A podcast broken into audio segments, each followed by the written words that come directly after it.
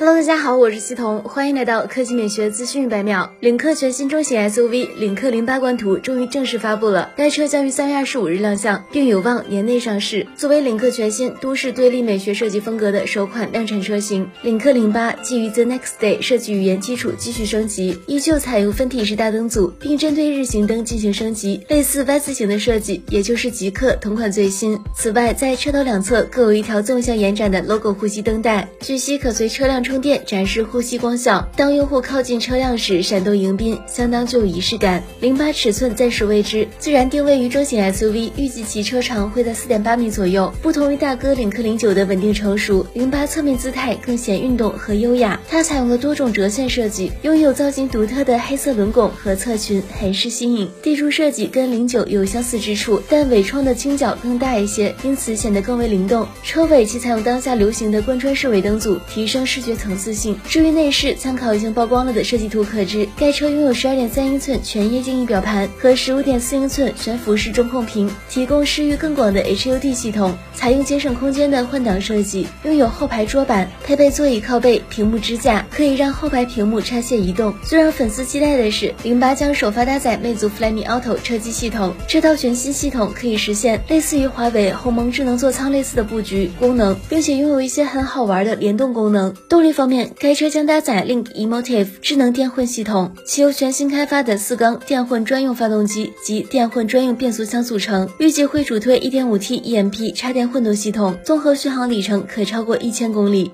好了，以上就是本期科技美学资讯百秒的全部内容，我们明天再见。